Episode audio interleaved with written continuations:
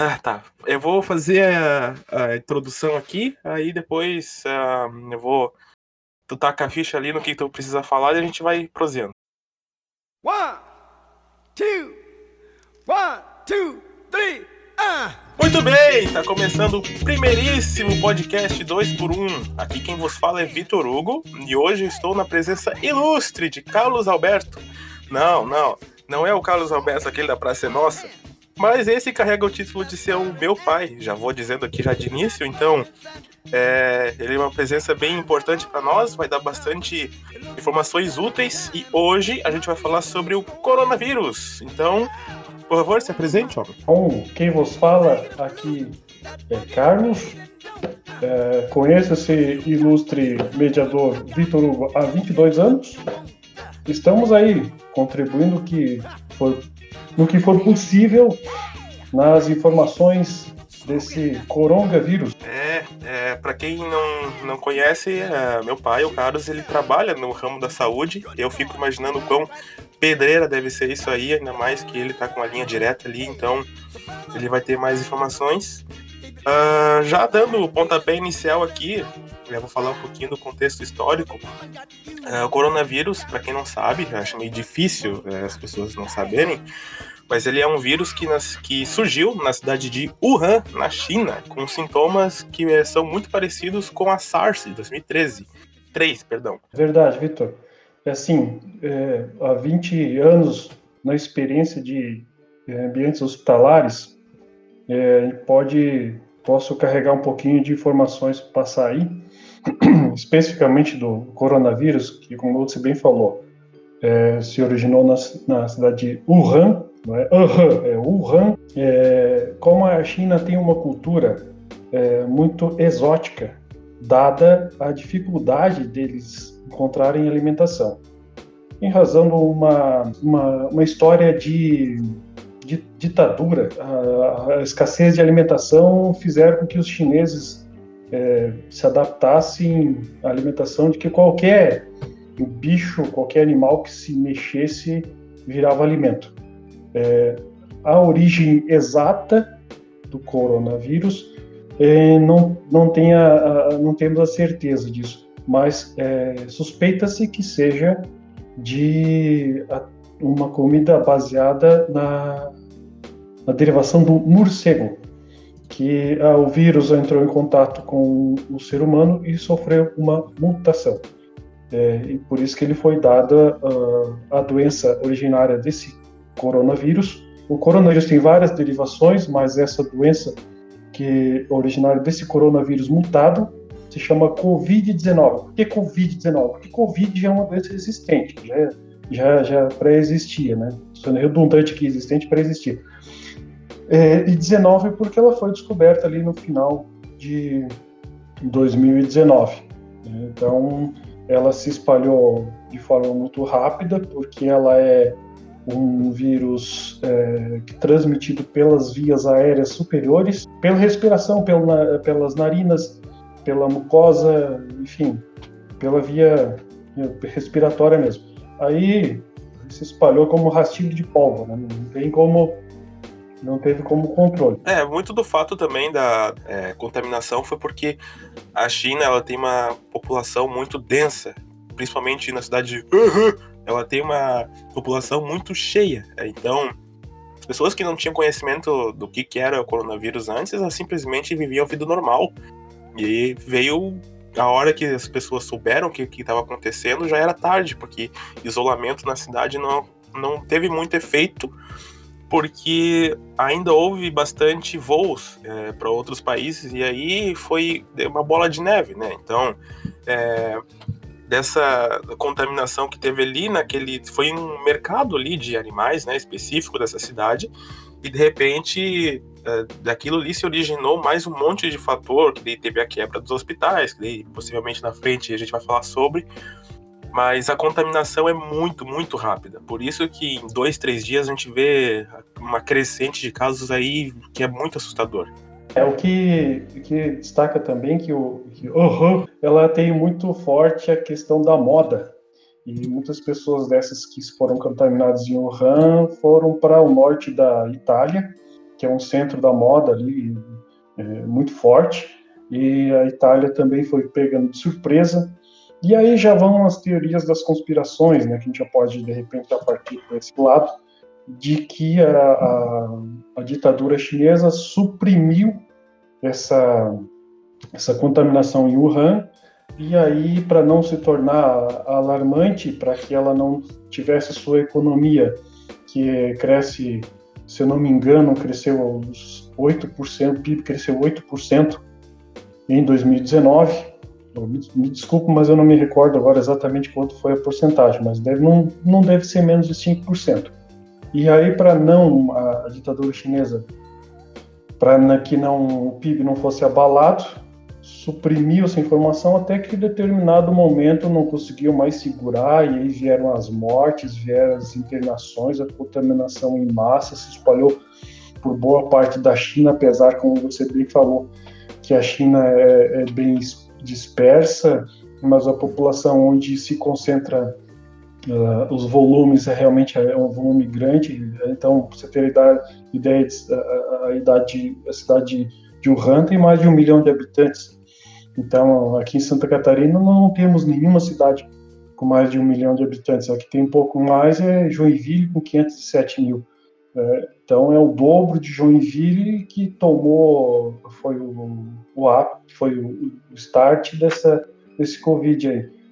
Mas é, já que a gente está falando disso, a OMS também foi omissa, a Organização Mundial de Saúde foi omissa e, e não, não, tomou conhecimento, não tomou parte, não tomou nenhuma atitude no momento que é, foi notificado dessa nova variedade do Covid. Sim, inclusive uh, quando a pandemia, quando a OMS declarou pandemia mesmo, foi quando ela percebeu que tinha inúmeros casos, não só na China, mas todo o continente asiático ali já estava todo sobre o efeito já a, a Itália estava em uma situação que já estava previsto que ia acontecer, né? A OMS declara pandemia é quando uma doença se espalha para o mundo inteiro. Então não independe da, da sua origem. Então ela acontece no mundo inteiro. A gente vai ter casos ali que está acontecendo até no Canadá, que é um país de primeiro mundo, e possivelmente lá as UTIs vão ficar cheias, vai ter a, a superlotação de hospitais e vai ser. Não é questão de o país seja de primeiro mundo ou não. Claro que países menos desenvolvidos, por exemplo, África e outras questões, vai ter um número maior de mortes em decorrência da estrutura hospitalar. Mas é. a gente tem que analisar num ponto em que a OMS ela foi ah, ok, não, não queria se, se prontificar no início, mas daí depois ah, todo mundo teve que se resguardar e teve isolamento social e ela teve um papel importante nessa, nessa parte. O papel dela foi falho, né? Importantemente falho. Tanto que hoje o, o presidente dos Estados Unidos, Donald Trump, mandou cancelar todo o investimento, toda a, a repasse de recursos americano para a OMS, para, de certa forma, punir a OMS pela omissão dela. A gente tem, é, que destacar tá... ali, Vitor, que os países da, da Europa têm uma idade média muito, de, muito alta e esse vírus ele tem entre suas características ele acomete muito os idosos, principalmente aqueles com maior de 60 anos. Né? É, e aqui no Brasil não tem sido muito diferente não. É, tem pego também pessoas mais novas, com 30, 14, mas essencialmente na Europa foi um negócio assim absurdo, né? tantas mortes. E aqui no Brasil a gente espera que isso não seja da, da mesma é, magnitude, né? Ah, é, assim, ah, eu vou dar uma explicação rápida de quais são os sintomas. Então, eles são contaminados pelas vias aéreas, então pela mucosa do nariz, uh, pela mucosa dos olhos e pela boca. Então as pessoas geralmente não têm costume de lavar as mãos e até uh, bastante pessoas que estão trabalhando na linha de frente na, com hospitais, elas se contaminam porque é de mais livre acesso para o vírus se, se, se contaminar na pessoa, né? Então, por exemplo, a pessoa coloca a mão na boca, a mão nos olhos, é, a pessoa que espirra muito perto da outra. O governo, ele, pelo menos o de Santa Catarina, decretou que é obrigatório o uso de máscaras, que é um tema meio polêmico, né? Que a gente não vai. É, sabe se isso é certo ou não. Uns dizem que sim, outros dizem que não. A mídia também é um fator que está amedrontando todo mundo, mas assim, usa máscara e fica longe da pessoa. É isso. Mas não é isso. O que realmente precisa fazer é o povo ficar em casa e ver algumas pessoas é, tossindo na rua, tu sai correndo, porque ele é muito fácil, é muito, muito fácil de se contagiar com isso. É, esse, esse vírus ele tem a proporção de o, o H1N1 2009 ele contaminava 1,76 pessoas a média, né? Como é que você vai pegar a 1,76 pessoas? Não existe isso, mas a média, pela média, é 1,76.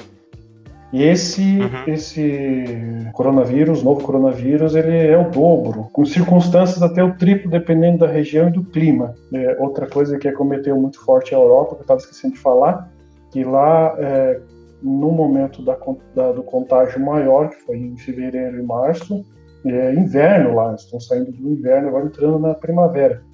Nós por outras questões, além do que eu já falei aqui da Idade Média, nós estamos, é, estamos, estamos saindo do verão e entrando no outono.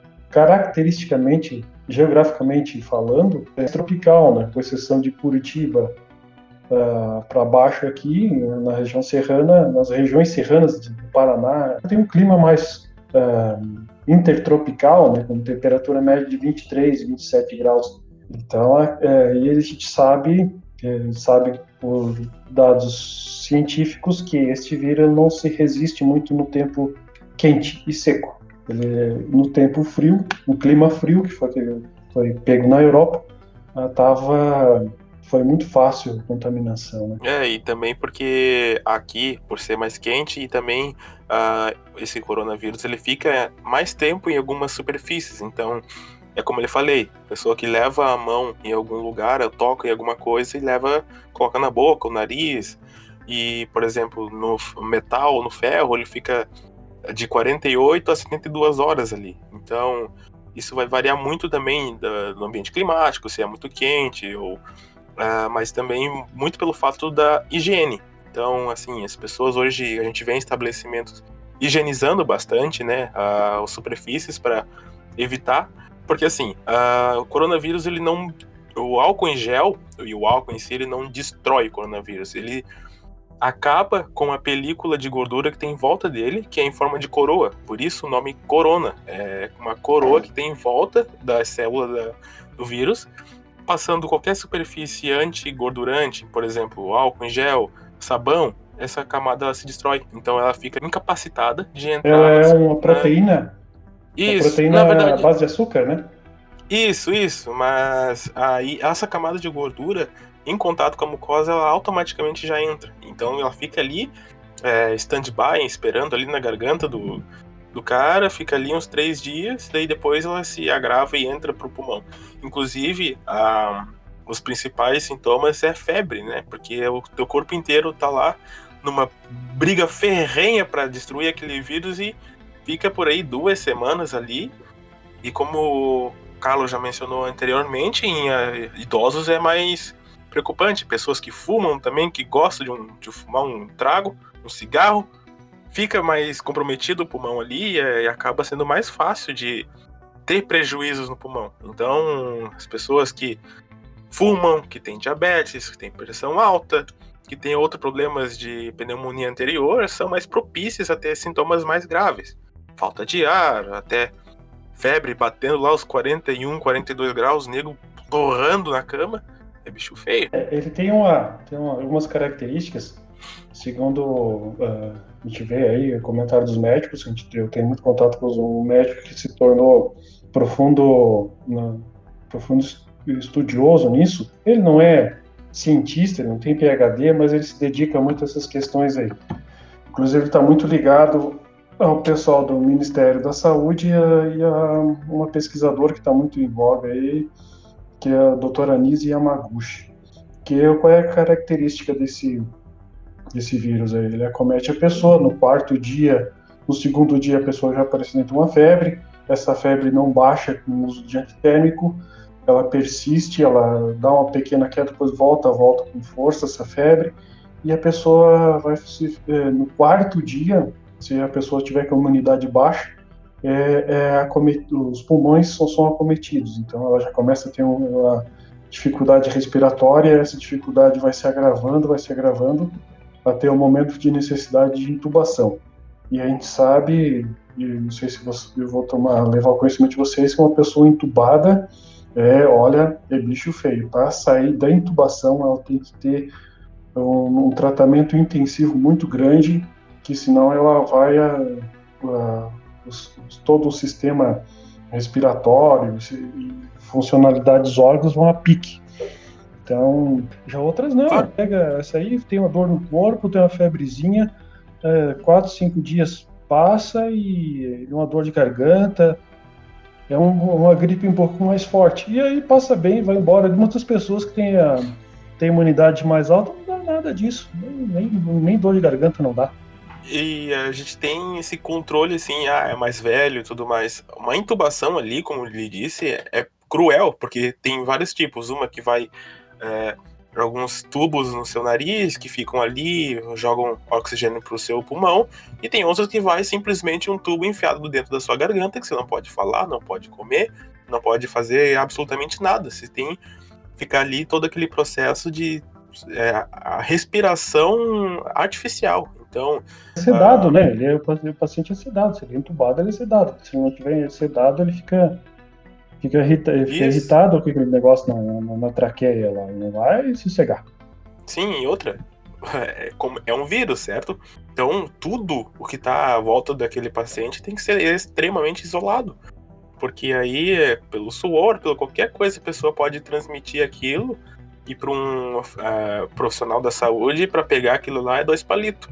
Então, por isso que Uh, tem bastante casos aumentando de pessoas que trabalharam como enfermeiro como voluntário que se contaminaram e acabaram é, ficando no mesmo lugar do paciente que ele mesmo tratou. Isso que é um negócio cruel. Mas pessoa que tem imunidade alta, que se tem uma saúde lá deveras normal, é, é pode ser tranquilo ou não. Teve casos ali de pessoas que têm problema de coração que o vírus infectou o coração e teve ataque cardíaco. Então é bem ambíguo essa se vai ter sintomas graves ou não. Mas de qualquer forma, né, é sempre bom prevenir. Vitor, deixa eu te falar agora, dar uma um panorama aí para o pessoal que está ouvindo nosso podcast aí, e tomara que não sejam bastante pessoas que estejam ouvindo, né? Torcer para isso, né?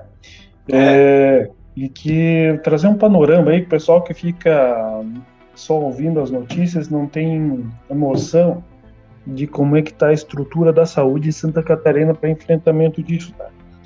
O que, que acontece? É, nos grandes centros, eu estou falando de Florianópolis, quais são as cidades mais atingidas aí? Primeiro é Florianópolis, depois é, é Balneário Camboriú, daí vem Criciúma, vem Blumenau, vem Joinville, são essas que são as é, com mais altos índices, né?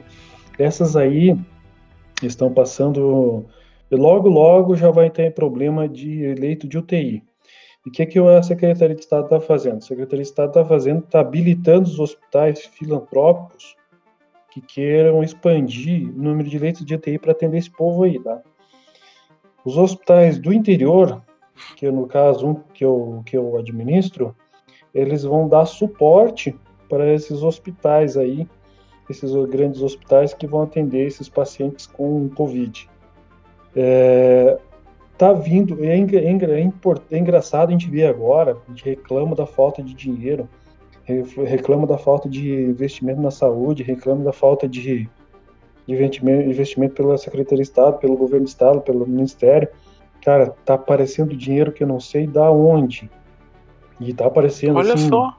uma uma facilidade é, no sentido de que, poxa, só faz uma habilitação, claro que alguns hospitais vão, estão sentindo isso porque caiu muita receita, porque eles não tiveram que restringir acesso de, de cirurgia, de internação particular, mas os, o, de modo geral, começou a aparecer dinheiro. Não tinha antes, começou a aparecer. Eu tô falando Por que de será? bilhões.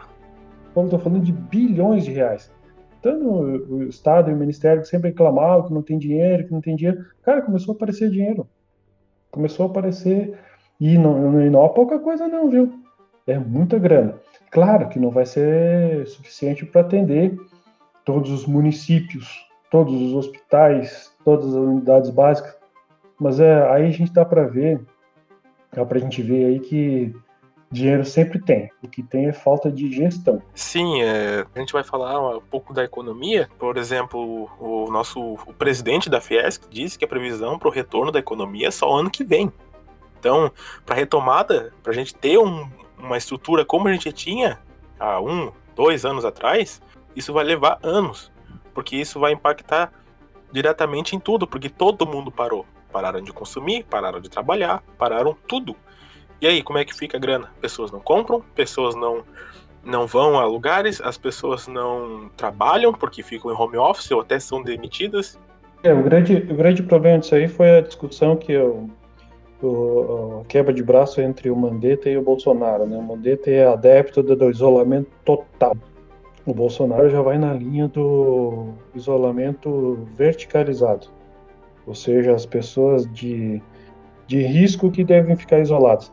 Bom, o que a gente, a gente tem que avaliar disso tudo é o seguinte: avaliei, já escutei vários viro, virologistas, infectologistas com 30, 40 anos de experiência, com estudos aprofundados de que a, a isolamento horizontal, isolar todo mundo em casa, vai só postergar o boom que se dá quando o pessoal começa a retornar. Já o, o, e aí falam que o isolamento vertical não afeta a economia, as pessoas vão se autoimunizando porque vão se contaminando, e aquelas que têm doença imunodepressiva ou têm, são do grupo de risco devem ficar isolados para não se contaminar. O que a gente tem que avaliar é o seguinte: o que funcionou na Europa e que trouxe, que o Mandetta trouxe de modelo para o Brasil não funciona, porque lá é outra, é outra característica de clima, é outro nível de cultura, é, a, a, idade média é bem mais alta, então trouxeram um modelo que foi usado em outros países, em outros países da Europa, trouxeram o modelo e jogaram aqui no Brasil. Pô, o Brasil vai quebrar. E, e a expectativa do PIB para esse ano é menos que 5. Claro, tudo isso é projeções, a gente não sabe o que, que vai ser depois do dia 30 de maio. Espero que as coisas retornem paulatinamente ao normal, mas a gente sabe que a coisa é feia. Se antes da, da pandemia tinha projeção que o Brasil só ia voltar a crescer com fortes, com índices altos a partir de 2022, que seria o ano que vem, agora mesmo isso aí, acredito que é 2024, 2023, se as coisas transcorrerem tudo normalmente. O que a gente tem que ter em mente aí é que a gente não pode entrar em desespero, né? Até hoje de manhã ainda eu dei uma entrevista aqui para a rádio local, em que um caso, um caso nem foi um caso suspeito, passou de longe, mas é, o povo foi amedrontado pela mídia. E a mídia, especialmente a mídia televisiva. E especialmente uma grande rede de, de televisão aí que botou... Sem querer dar nomes, né? Sem querer dar nomes aí para não pegar um. Já de, de, de, saída, já pegar um processinho, né? É, Mas uma... a. cutucar o monstro com coisa que a gente nem tem. Mas. Não, é... não, não. Só para tomar na cabeça. Então, é. sabe, o pessoal sabe do que a gente está falando. Então, essa, essa grande emissora aí tocou o terror em todo mundo para desestabilizar o povo e aí, desestabilizando o povo, desestabiliza o governo. Então é aquela política, né? Quanto maior, pior, melhor para mim. É... Então, assim, gente, vamos com calma. O bicho não é tão feio, não, viu? Vamos com calma. E pior, e sabe o que é, Vitor? Agora não adianta mais também. Também não adianta mais. Já botaram Chega. na cabeça do povo que vai todo mundo morrer, esse troço. Não, agora não adianta mais. Aí, aí assim, é, vamos lá. Aqui que acontece? A OMS, aqui a Organização Mundial de Saúde, decretou: ok, vamos colocar todo mundo em casa porque essa é a maneira mais efetiva de as pessoas não se contaminarem. O que acontece? As pessoas em casa, elas não trabalham, elas não consomem. Aí as pessoas não saem à rua, não tem aglomeração. Ok, tem dois pontos aí. Pessoas em casa, primeiro, uh, okay, eu sou super a favor de isolamento por completo, não é nem aquele isolamento uh, meia boca, ah, aqui e ali. Não. Para tudo. É, como é uma contaminação muito rápida, como eu já falei antes, não tem como controlar. E a gente sabe quais são os, a, a, quebra da estrutura da, dos hospitais que vai ter. Enfim, as pessoas se isolando, aí a economia vai pro caralho, porque daí não tem consumidor, não tem trabalhador, e as pessoas começam a ter tempo livre. E é aí que elas começam a receber informações de qualquer canto. Gente vendo informações pela internet, pelas uh, redes sociais e YouTube e afins, pela TV, que aí, aí assusta pra caramba, e as pessoas estão começando a entrar em desespero. Tem gente aí já com quadro de depressão, já tá feia coisa, uh, suicídios acontecendo esse tempo. Aí teve um cara que se matou aqui atrás de casa. Foi um bicho muito feio. Mas enfim, com esse isolamento, tudo vai pro caramba, porque as pessoas não sabem mais o que fazer em casa. E é isso que a gente vai falar aqui da, pra frente agora. Porque se a projeção que lançaram agora de um novo estudo é que para resolver esse problema tem que sair uma cura que provavelmente vai sair só lá no ano que vem. E a previsão para o isolamento é só para 2022. Então você imagine, se o povo já está enlouquecendo agora, com isolamento agora, imagine daqui dois, três anos, vão tudo se matar. Politizar o negócio, né? Agora está uma disputa. Uma disputa entre entre algumas, algumas uh, linhas de governo, né? entre disputa entre Bolsonaro e disputa entre Dória. Disputa entre Bolsonaro, Bolsonaro desculpa, e Wilson Witzel, que inclusive agora está com coronavírus também. Pois é. Engraçado, né? O cara pediu isolamento total é, seguindo, as orientações da OMS, OMS, isolamento total. E como é que o cara pegou o coronavírus? Não faço o que eu digo, mas não faço o que eu faço. E, e é. o, povo tá, o povo tá entrando em pinel, né? Ainda bem que estão abrindo um pouco, flexibilizando um pouco os decretos, porque, olha, já tem marido brigando com mulher, mulher brigando com marido, não é meu caso, já deixa claro. Olha aí. Tá não, e os velhos os velhos estão tudo louco. Tá, eu vi um monte de velho ali subindo por cima da, dos, dos muros, saindo de casa. Ontem mesmo fui no mercado ali, claro, gente. Passando por baixo das, das cercas, fugindo. Isso, os caras lá pulando. Um velho de 80 anos subindo uma, um muro de grade. Eles estão ficando malucos porque eles têm que se isolar, mas quem é que aguenta ficar em casa? Aí tu vê, tu fica em casa com a tua moça velha lá enchendo o saco o tempo inteiro como é que vai fazer? E aí, ou tu vai pro hospital ali, pega um negócio, um troço feio, ou tu fica em casa e se estressa com a mulher. E aí as pessoas vão enlouquecendo desse jeito. É, deixa, on... deixa eu defender as mulheres também, né? Tem cara chato, marido chato pra caramba também, né? Não, não sossega, não ajuda nada em casa, senta, põe o pezão em cima da mesa da, do sofá, abre cerveja, bebe, enche o saco da mulher, briga com o cachorro, surra o filho. Cara, é. ser também. Tem cara aí que eu vou te contar, né? É, vamos ver como é que vai estar tá o IBGE ano que vem dos relatos de violência doméstica. Eu só quero ver a, o pilar de 2020 lá em cima.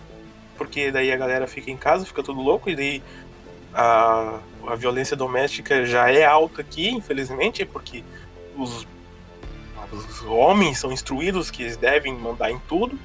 E, e eu nem vou entrar nesse ponto de é, machismo, esse, essa questão de violência doméstica, senão eu já vou jogar o microfone lá na rua. Mas uh, esse isolamento que está providenciado, que pela proteção do povo, o povo está ficando maluco. E aí que gera esse monte de contradições, porque tem gente que quer ir trabalhar, tem gente que quer ir pro bar, e daí, hoje mesmo, lá no Rio de Janeiro, saltaram o drone avisando que se tu não ir para casa, tu vai preso, recebe multa. E aí? Isso, tipo, pra, ao meu ver, tá nível é, apocalipse. Porque Como é que as pessoas vão, sabe, continuar a vida assim, pensando que tá tudo ok, tudo normal. Só que tem outro lado da mídia, como ele já comentou, que tá, sabe, aterrorizando mesmo a população. Então, tem gente que tá quase se enforcando dentro de casa. Tu viu aquela, aquela lá daquela episódio lá de Araraquara? Que uma senhora, uma administradora de 44 anos, estava numa praça lá sozinha. Chegou um cara lá se, titulando jornalista, indagou ela, ela evocou a, a Constituição, artigo 5 o uso do de ir e vir? De ir e vir, exatamente. É isso aí. Que sobre, sobre nenhum decreto municipal estadual sobrepõe a Constituição, né? Nada. Só outra Nada. Constituição e olha lá, né? Tem cláusulas e... Petri aí.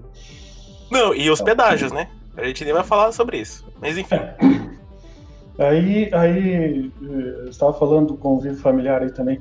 Oh, que vai ter, a gente pode esperar aí que daqui a nove meses o que vai ter de ocupação nas maternidades aí, o Não, que vai nascer. Eu achei engraçado os nomes que já estão aparecendo, já, já Aí o, o povo brasileiro é fantástico, né? Os memes.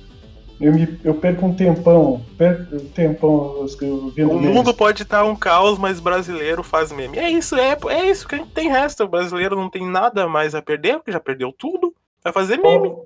A outra, a, a, a Amanda, tua irmã, saiu com esses dias. É, álcool em Gelson. Álcool em Gelson. Nossa. Álcool em Gelson. E daí a, a, a quarentina. Então, o que vai ter de quarentina e álcool em Gelton daqui a nove meses é um troço, vai ser um troço absurdo. Cara, não, e daí. Ah, ok, passou tudo isso, nossa, os hospitais aliviaram tudo, mas daí vai tudo de novo com superlotação de maternidade. Ah, eu vejo mesmo. eu tô imaginando agora como é que vai estar. Tá. Porque daí as pessoas ficam em casa, não tem que se entreter e vai, vai pra bagunça, né? Daí tem outro tipo de doença que matou bastante também, que as pessoas não têm o conhecimento, mas fingem que não, que é HIV, doenças contagiosas é, sexualmente transmissíveis. Mas isso daí é um ponto que não acarreta só pela, pelo isolamento, porque todo mundo agora vai começar, né? Tem que se divertir de alguma forma. Deixa eu te falar aqui, já que você falou em morte aí, é, dados estatísticos do portal SUS, tá? Tá. Até dia 10 de abril morreram 946 pessoas por Covid. De... Aqui no Brasil, no caso. No Brasil, claro. Uhum. Ah, tá. De diabetes, morreram já 12.945. Tá?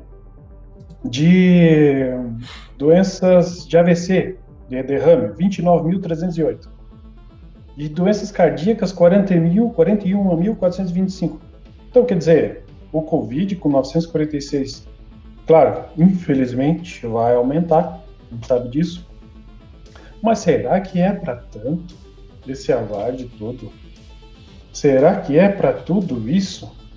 Eu acho que eu acho não. Tenho, eu tenho é porque a gente tem que considerar também é que assim a, essa pessoa, essa galera que tá morrendo de AVC ou de doenças de, de infarto ou diabetes muitas vezes porque cedeu o lugar da UTI ou do tratamento por um caso de coronavírus. Não, então, isso influencia, o corona ele influencia todo, tudo qualquer canto. Porque, ah, eu tive infarto agora. Devo lá no UTI, tá tudo cheio porque tá todo mundo de corona. Vai no meu atestado de óbito ali, que também a gente vê ali casos de pessoas que estão nem tem onde enterrar, porque tá morrendo muita gente, mais do que o normal. E aí vai ser diagnosticado como coronavírus e não de AVC ou de infarto. Tem a, as subnotificações e daí já começam a, a, a, espalhar por aí as fake news e tal, que os médicos do Serviço Público de São Paulo estão sendo forçados, que a pessoa morre, é, morre de, de caso de disparo de arma de fogo, já coloca que é coronavírus. Aí, pois, pessoal, pois é o cara morre atropelado, já coloca que é coronavírus. É, tem essas fake news aí que não dá para acreditar. O que na verdade a gente sabe é o seguinte: que é um vírus novo, que não tem vacina, e os tratamentos alternativos ainda estão em teste, inclusive aquela hidróxido de cloroquina com azitromicina, estão Isso. em testes, tem com resultados muito bons, e que tudo, tudo que falar agora de estatística é balela. Que vão morrerão tantos, que tantos serão infeccionados.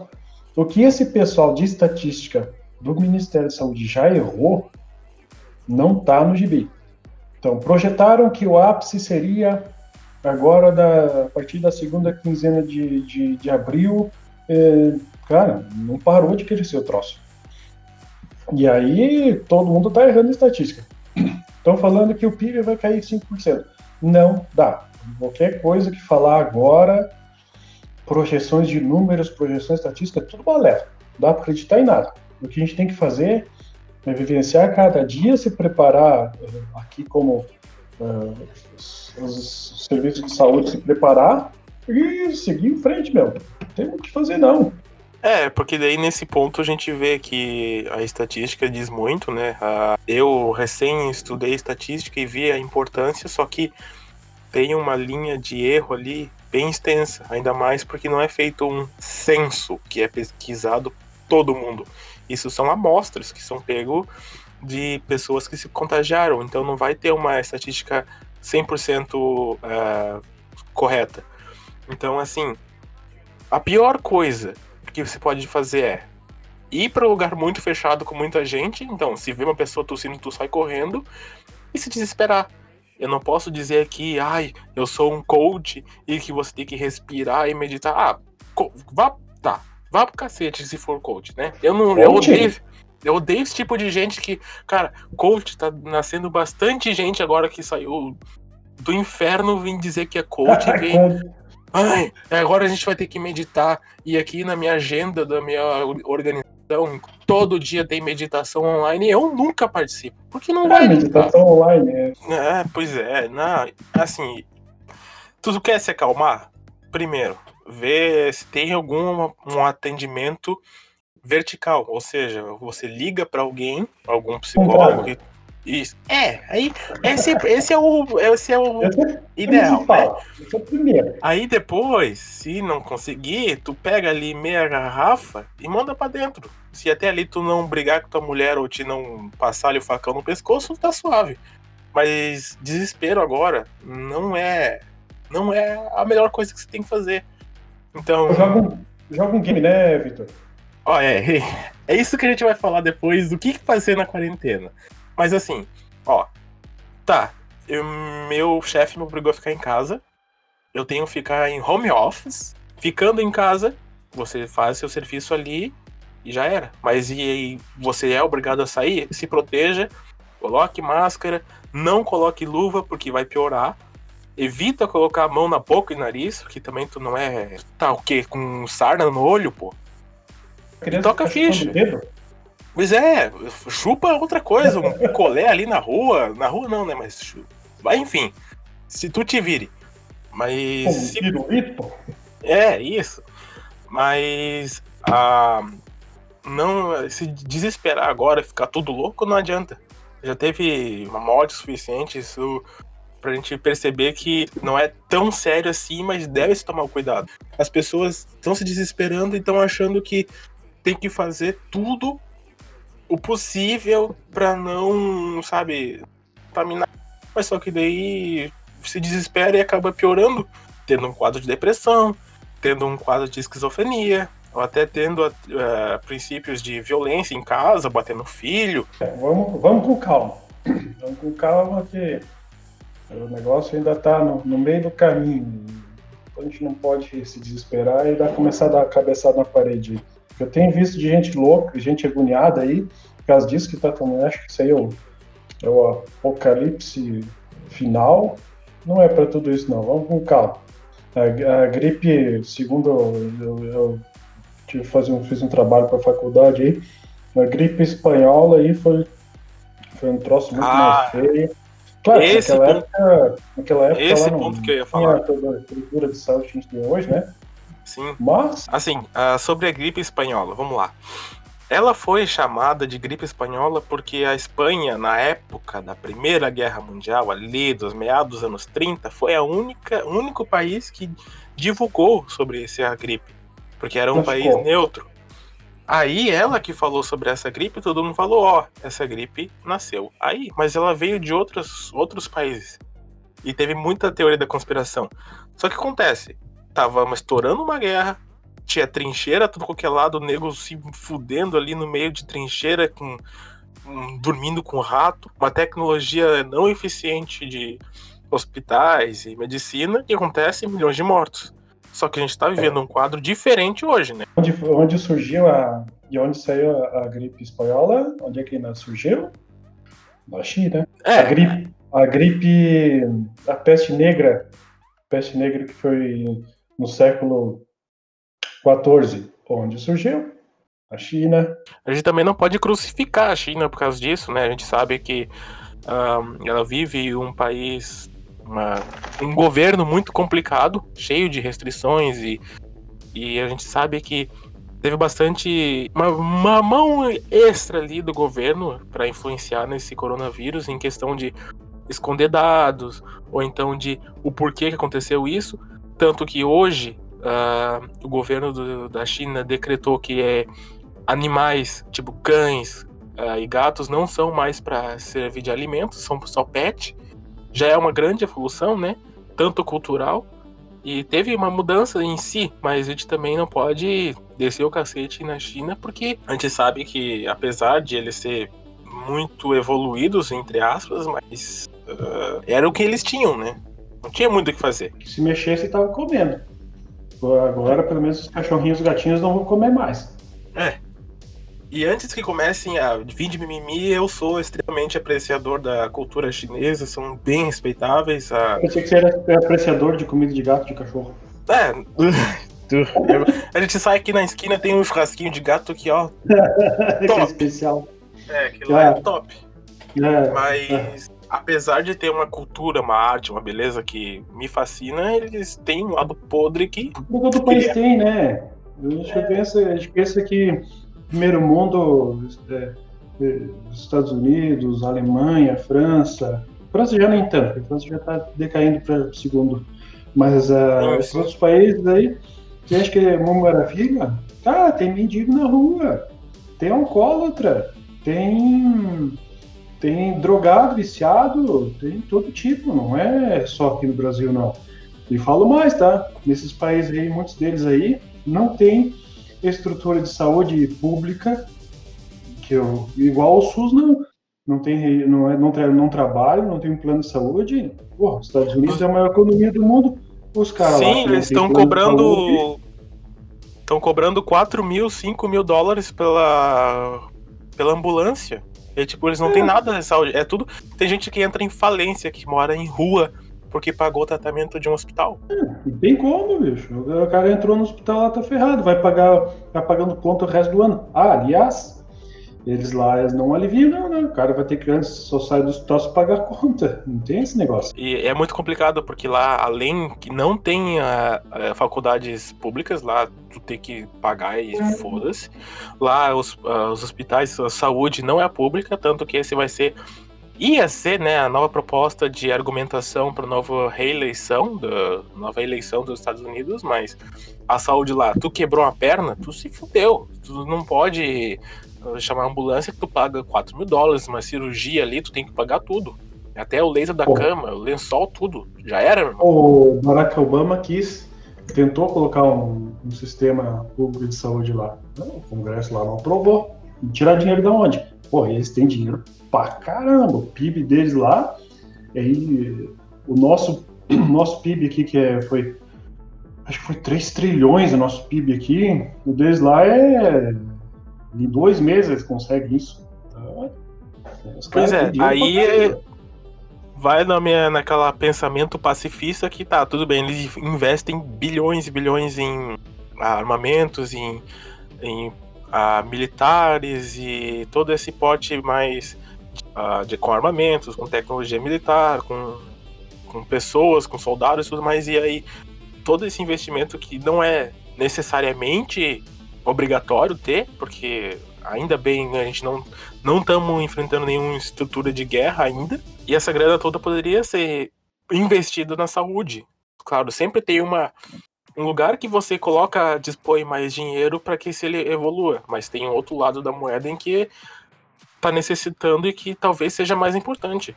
Qual, então... é a então qual é a, falando nisso, qual é a importância de investir em vida em outro planeta? Se a gente não consegue né, manter a vida das pessoas que moram aqui, descobrir cura para o câncer, descobrir uma cura para AIDS, descobrir uma forma de não, não, gerar vírus novos como esse aí. Ah, tem umas ideias doidas, né, cara? Fazer. Mas aí eu acho, eu acho que é encaro muito como uma perspectiva de evolução, sabe? A gente tá.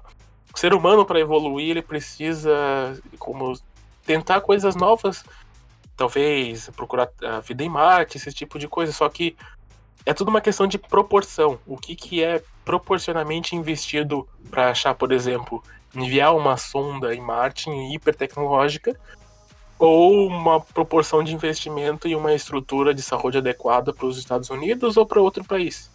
Então é uma questão de proporção, não é vamos parar de investir em inteligências espaciais. Vamos parar de investir tanto assim nesse momento, pelo menos, de crise uh, da saúde, né? Claro que a, que a, que a exploração espacial trouxe, trouxe vários e vários benefícios para a humanidade. A gente pode citar aí, por exemplo, microondas, pode citar aí, por exemplo, Teflon. Estou falando de coisas mais, mais corriqueiras aí, né? E que é muito pode usado, ser, né? Ah, pode trazer aqui o travesseiro espacial vendo por aquele nosso astronauta brasileiro lá que, Pá, que... Não, isso, isso, isso, sim, a NASA foi. Eu não sou muito conhecedor de tecnologia da NASA. Mas tem uma coisa que a NASA inventou que é bom, é esse travesseiro. Bah, eu uso o meu aqui desde os meus 14 anos de idade, nunca me desfaço dele. Coisa boa. É coisa boa esse travesseiro da NASA, né? Que a NASA agora ela se popularizou, né? Todas as lojas da Van tem um travesseiro da NASA. Pode é. procurar lá, tem travesseiro da NASA. Então, é, as viagens espaciais aí, ela trouxe, trouxe bastante benefício. Mas, cara, assim, eu não consigo, eu sou meio, acho que eu sou meio limitado nessas coisas. Eu sou muito. Pé no chão. Sei lá, eu não consigo ver esse pé no chão. Eu, tá, pelo amor de Deus, né? Vamos, vamos focar no nosso aqui, vamos parar de viajar um pouco. Mas enfim, cientista é cientista, tem outra cabeça. É, a gente também não... Eu não tenho cabeça de cientista, não tenho cabeça nem cabelo de cientista, então eu tenho que ficar na minha. Mas o que a gente pode fazer nessa quarentena ali? Porque muitos sites falam, ai, vai meditar, vai fazer coisas, atividades recreativas com a sua esposa. Meu irmão, tu não vai ter saco para isso. Eu sei como é que é. Vai fazer um curso de coaching. Cara, você não, você não vai ter saco para isso. Aqui, ó. Vamos lá. Vamos falar um pouco de nossas vidas pessoais agora, porque foda-se. Na minha, no meu período de quarentena, das 8 da manhã às 2 da tarde eu tenho que fazer home office. Então eu trabalho ali, respondo e-mails, faço o que posso. Sete horas começa as aulas é, da faculdade. Hoje eu não estou participando porque, obviamente, estou gravando e porque eu estou bem averso a esse tipo de sistema EAD que eles estão impondo pra gente. Porque assim. Cadê a aula hoje, é? Tá, tá e não tá, professor tá meio. Aí assim, eu já conversei com a secretaria, conversei com os reitores, coordenador do curso, que esse sistema não está funcionando. Porque, assim, falando agora na educação, muita gente que está fazendo faculdade presencial tem que migrar obrigatoriamente o sistema EAD. Ok, tudo bem. Só que esses professores, eles não estão estruturados para fazer esse, esse, tipo de ensino. Porque assim. Fizeram, né? Eu, por exemplo, eu tenho trabalhos para fazer diariamente, ok, normal. Só que eles não explicam como é que faz trabalho, não explicam nada, só jogam lá e pau no seu cu. Aí, aí chega assim, é igual aquele jogo de Uno. Tu faz um trabalho, lança mais quatro, mais quatro, mais dois, mais sete. Você vê, tá com 20 trabalhos ali na mão, você não faz, sabe o que fazer, tu desespera, tu senta e chora. Então, assim, uh, eu tô bem, extremamente decepcionado com o sistema EAD que estão impondo pra gente. Uh, isso não é só da minha faculdade, todos estão falando que tá péssimo, tá terrível. A galera que já era de EAD antes tá dizendo que é pior do que o deles. E a gente não pode também se uh, aventurar em coisas que os alunos não podem fazer. Agora que eles não estão trabalhando, vamos impor um monte de trabalhos. Foda-se, mas não é assim, cara. Como é que você vai ensinar um troço? Matemática ali que tem é, matemática financeira, a galera tá cortando os pulsos. Enfim, né? Eu, se, eu, se eu for começar a falar tudo, eu vou jogar o, notebook, notebook agora na rua. Não faz isso. Faz isso que dá prejuízo. Mas aí daí fora isso, tu tá fazendo alguma coisa pra aliviar a tensão ainda, jogando game? É porque assim, aí é... acontece. A gente passa esse período ali e vai depender muito de pessoas, mas. Ah, é porque eu sou do estilo que eu gosto de sair, beber com meus amigos, mas. Calma, mas tia, tu se controla um pouco. Eu sei que tu gosta daquela, daquela baderna, esborna, escárnio, furdúncio, mas pega um trocinho ali, um Netflix pra tu assistir, pega ali, se tu tem um computador mais ou menos, um joguinho bacana para tu jogar, porque tu não vai ter muito o que fazer. Tu se espernear agora que quer sair, não vai adiantar muito. Pega ali uns 20 minutos de sol pra tu não ficar branco e morrer de anemia, também não passar mal. Faz algum exercício. Vitamina D? Isso, faz algum exercíciozinho ali, vai a casa, sei lá, faz qualquer coisa. Qualquer coisa ajuda nesses tempos. Fazer exercício ali não quer dizer 30 polichinelo embaixo da tua cama pro, com um cachorro junto. Vai, varre a casa, passa um pano, é, faz qualquer coisa ali, até uma comida ali que tu precise de mais esforço, faz ali. E toca a ficha, não sabe? A gente não tem muito o que fazer agora pra, pra mudar isso. Se acabar a internet hoje, se acabar a internet hoje, para mim eu tenho o jogo para jogar daqui 3, 4 meses ainda. Então é um tipo de entretenimento que vai variar de pessoa para pessoa. Porque ninguém vai ter saco para ter um participar de um curso. Eu trabalho no Senai. Faço divulgação de cursos gratuitos que tem ali online o tempo inteiro, mas ninguém quer. Ninguém quer porque não tem tempo, não sei como, não tem interesse, que aí é compreensível, e porque também, cara, tu tá em casa, tu não quer uh, trabalhar. Então é compreensível isso. Sabe que eu trabalho trabalho em hospital, então esse negócio, de home office para mim não, não serve. Então eu venho para cá, fico de segunda a sexta aqui, à noite tô, tô, tô fazendo minhas, minhas atividades EAD, agora dei uma aliviada também, pô, mas tem trabalho pra caramba para fazer. É, e ainda eu faço uma outra graduação EAD também, porque essa tá, essa é legal pra caramba. Ela tem bastante material, tem o material em PDF, tem as videos aulas, depois tem prova e tal. Mas a outra que eu faço, a outra faculdade que eu faço presencial, realmente o pessoal, como tu falou, não, não tem essa, não, não tiveram, não se prepararam, não, não tem nenhuma noção de como ia ser esse troço é, em EAD, se perderam total. Aí tem, um, tem meus colegas que também desesperados, porque não conseguem fazer as atividades, estão perdidos, enfim. Cara, o negócio é punk. Aí, final de semana, sabe que eu tô fazendo uma coisa que a, a minha esposa, a Silvana, pega, pegava muito no. Pegava, não pegava no meu pé no bom sentido. É, mas, pô, vai ler um pouquinho e tal. Cara, tem lido. Matar passarinho caramba. com estilingada. Oi? Não, isso aí não dá, porque o estilingue arrebentou a borracha. O... Tenho lido pra caramba, sabe? Aí já, nesse meio período, já li três, já li três livros. Caramba! Pra mim, três livros em três meses é um recorde, sabe? Em três ah, meses, eu não. Eu leio três um, por ano. Né? Três livros em, em, Acho que não deu. Deu um mês, né? Eu, não, menos que isso, deu 28 dias, se não me engano. Eu acho que no meu caso foi dia. Ah, pois é, aí dia, vai depender de pessoa. Né? É, vai depender de, de local para local. Mas o, faz um mês, acho que deu um mês já. Cara, eu tenho três livros já. Um troço impressionante. Ah. Olha, é porque vai de, de pessoa, como eu lhe falei. Porque eu, pessoa, pra, não, eu, pra ler livro, até um troço ali que talvez alguém se identifique comigo, quando eu começo a ler, eu começo. É como se fosse um princípio de desvio de atenção. Ah, tá. Eu Sim. moro em um. Assim, as pessoas se situarem, eu moro em um sítio. Não tem barulho nenhum além dos latindo pra qualquer coisa. Ouve, você falou com o tempo, ouve a grama crescer. E isso, é por aí. E os passos. Eu leio o livro sem música, sem nada, e me perco, e eu começo a pensar em outra coisa. Ah, mas isso daí é ansiedade. Por mais tranquilo que eu é. esteja. É, é. É, muito, é muito dificultoso e trabalhoso eu ler um livro. Por isso que eu não invisto tanto. Eu sei que eu tô errado. Não me julguem, eu não preciso de julgamento. De tratamento. Eu começo a ler.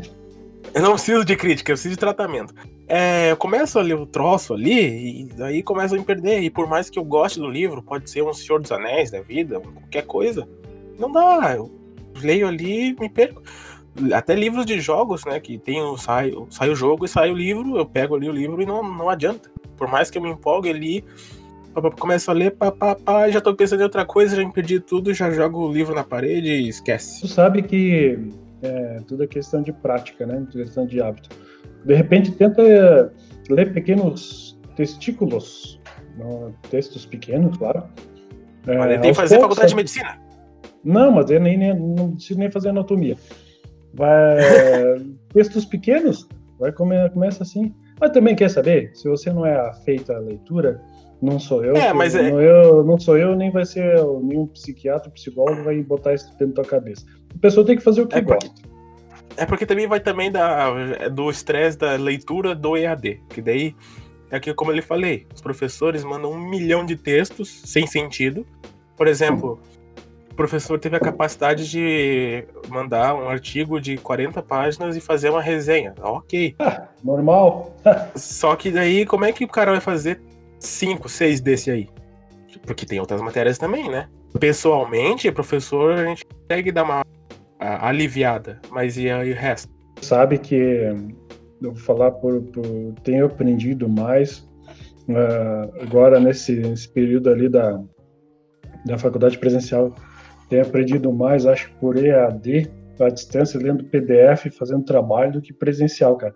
Porque os professores têm, têm, uns momentos, têm uns momentos que eles até chegar na sala de aula, até ah, fazer chamada, até o pessoal acalmar uma conversa paralela, ele fala, dá umas viajadas, faz umas piadinhas. Aí chega no final da aula, pô, não dei matéria nenhuma, tô muito atrasado. Depois tem que descer o cacete. Na outra aula, a mesma coisa. Então, assim, eu que eu, que eu, que eu estudei nesses, nesses 30 dias em AD, acho que eles não conseguiam dar em um semestre, não, viu? Eles estão aproveitando é. isso aí para descer o sarrafo para dar conta do recado e, e, e, enfim, dar a matéria deles, viu? É porque daí vai variar de situação, como eu, é porque a gente está compartilhando aqui o que está acontecendo, né? Então. Certo. É, Carlos, meu pai está em outra cidade, eu, a gente está meio estado de distância, a gente está meio que compartilhando esses rolês aí agora, mas a minha turma de ADM, eu faço faculdade de ADM, eles são pouca gente, né? Apesar de ter uns ali que eu quero enfiar uma faca dentro do nariz e sair pelo crânio. Mas tem uma turma ali que é bem pequena e unida. A gente toca a ficha ali, o professor entra, mudaram todas as regras lá. Entrou às 7 horas da noite ali na faculdade, toca a aula, manda ver, e daí sai, todo mundo entende e suave. E a terceira, é terceira fase, né? Não, tô na quarta já. Já é a quarta fase. Metade, né? É, se Deus quiser. Aí chega o professor ali, taca a ficha, todo mundo tem um ou outro ali que quer uh, fazer piadinha e ser boçal também, a gente já enfia o treco no nariz dele pra parar de encher o saco. Mas e aí tu tá em casa, tu tá obrigatoriamente fazer esse exercício EAD, e aí tem um sistema de aulas online.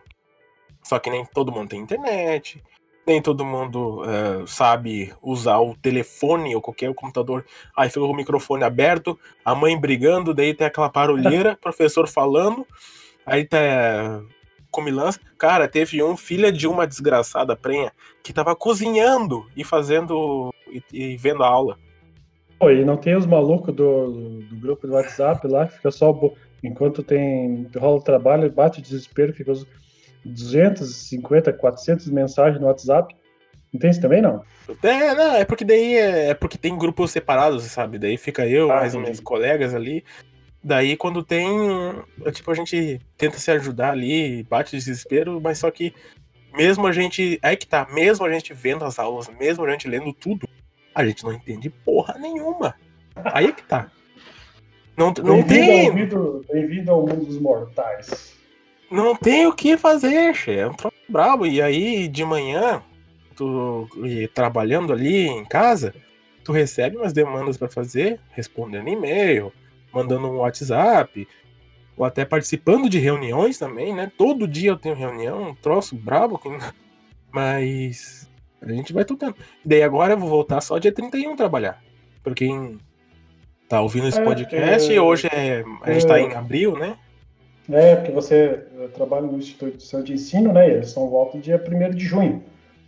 Isso. Não, e por mais que seja, é pela Fiesc, né? A Fiesc vai toda voltar dia 31 também.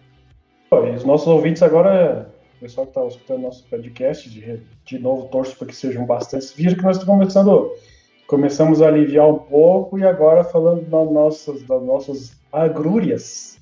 Isso, e aí.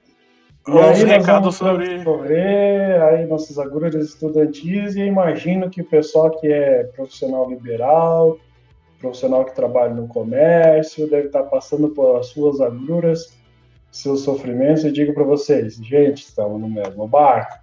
Vamos tentar descontrair um pouco, vamos tentar aliviar a tensão, senão vamos pirar. É porque daí falam que todo. Ai, só o comércio tá sofrendo. Assim. Foi triste ver. ah, um... É porque eu sou do grupo de comercial da, do, Ah, do- é, do- comercial. da instituição de ensino. Teve gente que foi demitido. Todos, eu repito, Caramba. todos os colaboradores tiveram 25% de redução do salário e da carga horária. Então tinha gente que estava completamente triste, desesperado. Eu não, porque eu sou estagiário, então eu já recebo você menos não- de normal, né? É, você não pode receber menos que o mínimo, né? Isso, não, menos que. é, a, gente, a gente desconsidera isso, né? Mas enfim. é porque é um negócio que todo mundo tá no barco. A, a minha chefe, a minha superior, a, minha, a pica grossa lá, que manda. Se quiser, ela manda até a cor da, da cabeça que a gente tem que vir pintado. E ela é bem querida, enfim. Mas ela tava extremamente triste porque tinha que sair bastante gente, porque a, a gente tem que economizar um monte agora. Você imagina agora, você que tá ouvindo o Senai, que tem história de, de ser um exemplo de uma instituição de ensino, tá nesse estado de que tá prestes a fechar, tem instituições de Senai que tá fechando no estado. Você imagina que isso não é comércio, todo mundo tá sendo afetado. Eu trabalhei no, você sabe, tu lembra, eu trabalhei no Sistema S. O SESI, né? no SESI, trabalhei no SESI, que é irmão do Senai. E nós Sim, passamos ali em 2015 na crise da Dilma, aquela filha da mãe. Graças, É, pois é, eu é, lembro que teve essa, essa mesma situação quase. né? é, lá eu dancei. Saí, tive, fui convidada, foi promovido, foi promovido ao mercado de desempregados. E ali. Você deixou, fiquei você foi promovido a cliente, né? Promovido a. Não, promovido a desempregado mesmo, cara. Eu mandava embora, um abraço pra ti. E aí a gente viu que o sistema S, que é o, tanto do comércio como da indústria, no teu caso é da indústria, eu era também da indústria, meus irmãos, como falei, ali o, o atividade industrial e atividade comercial cai, e aí o compulsório, que é uma, uma graninha extra que vai para o sistema S, cai também. Né? Então, se, todo, mundo se, todo mundo se aperta, né, irmão? Todo mundo se aperta. Já graças aí, graças a Deus, trabalho numa, numa empresa que é essencial nesse momento e, e tem as suas dificuldades financeiras, mas nesse momento não posso reclamar, porque o que está tocando-lhe ferro bonito na produção aqui, que é produção hospitalar, colocando portas abertas, atendendo o povo. E aí, nesse mercado, não vai faltar. Vai. É porque agora tem que se reinventar, né? A galera que tá trabalhando no comércio, ah, eu sou autônomo.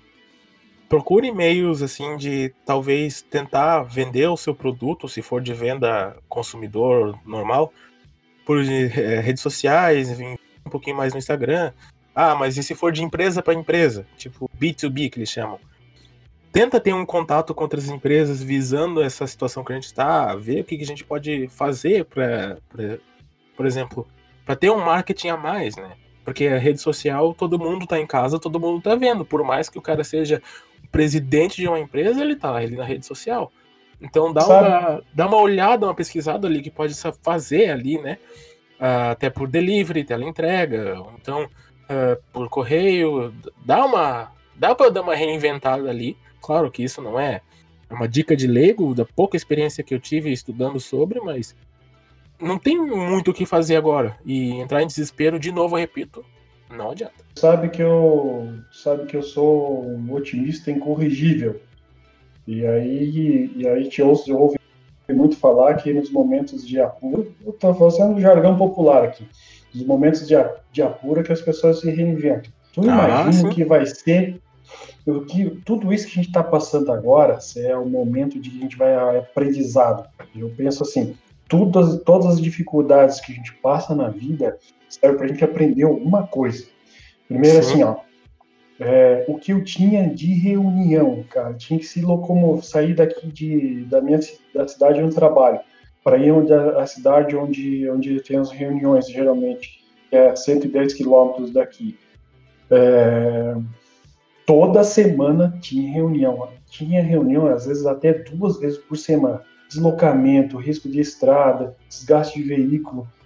Por lá, desgaste físico um, também, né? Desgaste físico, risco, tudo como eu falei o cara lá ficar meia hora, ou até, um, um, até 40 minutos, uma hora, ficar ouvindo balela, depois voltar e ter que se redefinir tudo por telefone e e-mail depois, cara, essas, esse aí a gente te aprende. O que eu tenho feito todo santo dia, tem feito, tem participado de reuniões online. E é tão, tão mais produtivo essas reuniões online, sim, sim. reunião presencial. Se a pessoa, se tivesse usado essa prática há mais tempo, e, e, e ver que a gente tinha ganhado muito mais de produtividade.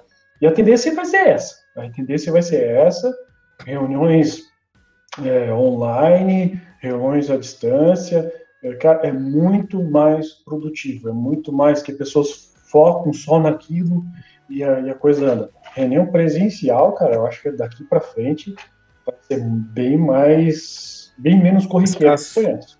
É, eu participo de reuniões todos os dias. É, todos os dias eu tenho reunião ali para ver, decidir quais são os planos estratégicos para pegar a galera nova, para atrair o público, né? E a gente não tinha esse tipo de reunião. Eu conheci gente de Itaja, conheci gente de Itajaí, conheci gente de outras regionais que nem sabia da existência. Hoje, mesmo virtualmente, eu sou amigão de umas moças lá que eu estou ajudando num projeto de marketing ali. Então, uh, tem uma reunião, não só o fato de você tá, se dispor de ser mais produtivo, mas você agregar mais pessoas e agregar mais ideias, né? Uh, todo santo dia, como eu falei, tem reuniões ali e a galera contribui com coisas e é mais produtivo sim. Tanto que desde os quatro meses ali que eu tava é, eu não tive treinamento, não tive, sabe, como fazer as coisas e eu não tive nenhuma reunião. Na primeira reunião ali, eu já fui instruído por um monte de coisas. E isso tudo online. Então, ah, mas eu não tenho computador, não tenho microfone. Cara, se você não tem um smartphone, daí estamos bem arrumado mesmo, cara. Importante o povo é a galera que tá ouvindo, é, tá ouvindo esse podcast aí. Importante saber que a gente tá firme, que a gente aposta, apesar dos nossas, nossos, nossos choros aqui, a gente aposta que a coisa vai melhorar, que a coisa só, só tem a tendência a melhorar. Já se estivesse na mão dos outros caras lá, do, do outro partido lá, é a coisa tinha ido a breca mesmo. Então, é. a gente não sou partidário, não sou partidário, não defendo esse governo que está, mas acho que nós tínhamos que, em determinado momento, fazer uma ruptura dos conceitos anteriores, é, e era necessário, estou fugindo agora um pouquinho do, do contexto, mas chegando aí na, Não, na concepção, na concepção política aí, é, é, bom não está, pior poderia estar. Então, assim, botar uma, fazer uma injeção de pensamento positivo aí na galera que está ouvindo. Gente, tá ruim? Ah, bastante ruim. Mas pior seria se fosse outro, outra situação. Não, vai melhorar, a gente sabe que isso é temporário, a gente vai aprender bastante com essa situação e vamos crescer mais como pessoas, como cidadão. A gente está vendo vários exemplos aí de, de cidadania, de, de auxílio, de, eh, de, de prestação de serviços sem, sem comunitários, de auxílio. Então, a gente mostra que o brasileiro é um povo assim, por mais de que esteja tudo lascado, mas a coisa vai, vai melhorar assim. Então, bola para frente, né? É, então, considerações finais aqui, já tá excedendo o tempo. Assim, gente, tá aí, o coronavírus tá aqui no Brasil, a gente sabe dos casos, a gente sabe o que tá acontecendo. Uh, então, não se desespere, procure ocupar sua cabeça com outras coisas, nem que seja uh, jogar um treco ali, assistir um filme. Se enjoou, vá, sei lá, fazer qualquer outra coisinha, mas desligue um pouquinho a TV aberta e vá um pouquinho para uh, dados uh, reais. Uh, se for sair na rua, uso de máscara, se de preferência um óculos, mas enfim, lave sempre bem as mãos, água, sabão, álcool em gel, não abuse porque não tem muito agora, então eles chamam de ouro líquido nesses períodos. Se vê alguém tossindo, tu sai correndo. Se, se vê alguém espirrando também. E chegou em casa, tira o sapatinho, coloca a roupa para lavar, lava as mãos, se possível tome um banho. Não ficar fedido também, né? Tome um banho, né? Cara, esses dias assim, ó. Com esse tempo de, de, de, de quarentena, o negócio tá tão feio, vou te dizer, que eu tive que lavar o pé para sair de casa, cara. Tanto tempo que eu já tô em casa. Aí não dá, né? Ah, tá, tá feia a coisa. Mas enfim, se resguardem, se cuidem. Não, não é tão sério, mas também não é brincadeira. Aqui, é, segurança, é só isso. É, eu sempre prezei por isso. Então, lavem minhas mãos, máscara, enfim. Fiquem em casa se puder, se não puder, pelo menos uma máscara e lavar bem as mãos. É isso, Vitor. Então, apostando nessa ideia do, de podcasts aí, que era uma ideia minha e tua, nosso não sei se a gente pode, pode comentar aí, né? Um, externar um pouco para o povo o que, que era esse nossa, é. nossa vontade, né? Sim, eu já tinha ideia de fazer isso. Para quem é. não me conhece, eu já tinha uh, eu já, eu já sou de produzir uh, vídeos no Instagram, acabei meio exatamente, que desanimando exatamente. Pelo fato de que o sistema. É, o, o Instagram ali não é muito legal para compartilhar IGTV, mas Aí agora surgiu essa ideia, a gente, claro, não vai priorizar por qualidade porque a gente está começando e também de quarentena, por mais que você tenha equipamento de 17 mil reais num fone de ouvido, no microfone, mesa de som, você não vai ter a mesma qualidade que presencialmente. Além do fato de que, por mais que isso acabe a quarentena, a gente está em cidades distantes, então a gente já vai de antemão ali pedindo perdão pela qualidade do áudio, se tiver qualquer algum outro problema, mas é isso aí que a gente pode fazer e é melhor libertar as ideias e se reinventar, né? É isso que eu prezo bastante nessa quarentena, que as pessoas façam algo novo, tente algo novo, porque se deixar na ideia, vocês não sabiam tanto que é cruel se arrepender de algo que não fez. Então, ah, faça, faça por mais que seja ruim, mas pelo menos, assim, uh, nem, não querendo me expor, mas eu trago bastante uh, pesos, assim, nas minhas costas de me arrepender de coisas que eu não fiz. Então, pelo menos faça. E daí, se for pra frente, vai. E se não for, pelo menos você tentou. É isso que as pessoas devem fazer. Pelo menos tentar, né? Na quarentena. Faça algo diferente. Tente. Dá uma força pra gente, né? Ouve esse podcast aí, se é o primeiro. Tomara é. que tenha agradado. Se não agradou, a gente vai tentar melhorar. E se não conseguir melhorar, vai tentar fazer uh, ao nosso modo. Estamos a 200 e acho que é 280 quilômetros de distância, mais ou menos. Não, Vamos é mais tocando... é Não, mas é quase 400 quilômetros de distância. Enfim, né? Hum, gente... Será? Acho que não é tudo isso. Mas enfim, não importa também. É, então, é. a distância, a tecnologia está tentando me ajudar do jeito que pode. Sim, sim. O Victor está se esforçando, eu estou tentando contribuir aí. Gente, ouçam, compartilhem. E vocês vão ter que aturar nós aí, porque eu vou fazer mais, né, Victor? Vamos tocar o barco aí. E... Então, todas as nossas redes sociais, eu vou. Depois que eu editar tudo isso aqui, eu vou fazer. Vou podicar. Podicar, puta merda. Eu vou publicar no. no é Spotify. Pode cá é uma boa, é o jargão que vai colar, pode colar. Ah, pode cá, pode cá. Enfim, eu vou publicar no Deezer, no SoundCloud, o pedaços o dele. Vou, eu vou compartilhar no Instagram, no Facebook, então no SoundCloud, no Deezer e no uh, Spotify também. Inclusive, Beleza. quero agradecer a Carlos que me conheceu o Spotify Family. É nós. Uhul! Nós não, é nós aí. Nós somos, somos tudo do mesmo sangue. É isso aí. Fechou então? Esse, é, espero que gostem. E é isso aí. Corta e tchau. Um abraço, povo. Fica com Deus e até a próxima.